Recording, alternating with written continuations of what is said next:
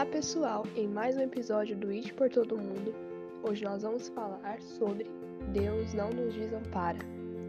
Todos nós já vivemos momentos onde as coisas vão acontecendo e não dá nem tempo de entender. Mas fala lá na palavra, em Ageu 2, versículo 4.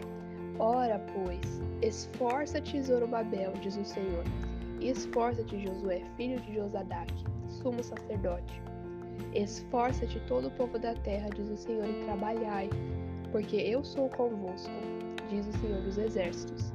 Versículo 5. Segundo a palavra da aliança que fiz convosco, quando saístes do Egito, o meu espírito permanece no meio de vós. Não temais. Então fala aqui, não tema. Tanto Josué tanto Josadaque e tanto todo o povo da terra, né? Trabalhai, porque eu sou convosco.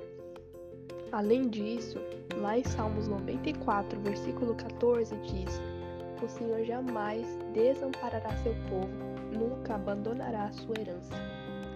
Às vezes é uma doença na família, às vezes é a falta de forças e ânimo.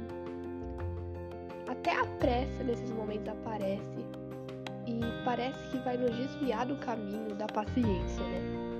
E o que o inimigo menos quer é realmente isso, que a gente não descanse em Deus, né? O que ele mais quer é que a gente não descanse em Deus, o que ele menos quer é que a gente tenha paciência, que a gente tenha confiança em Deus.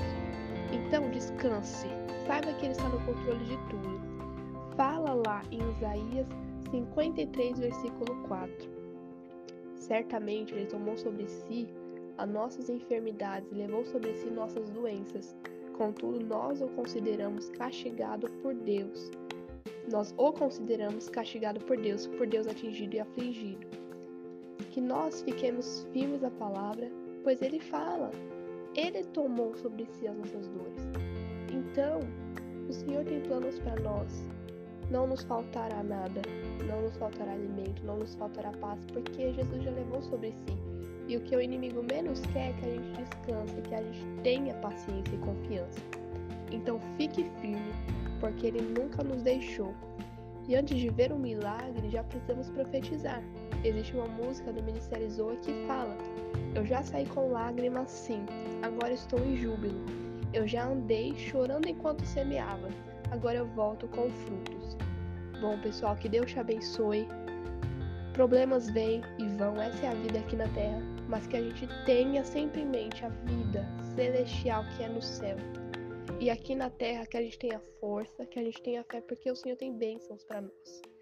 Deus não vai nos desamparar.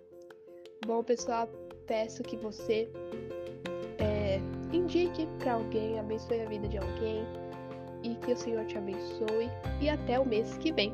Tchau, tchau.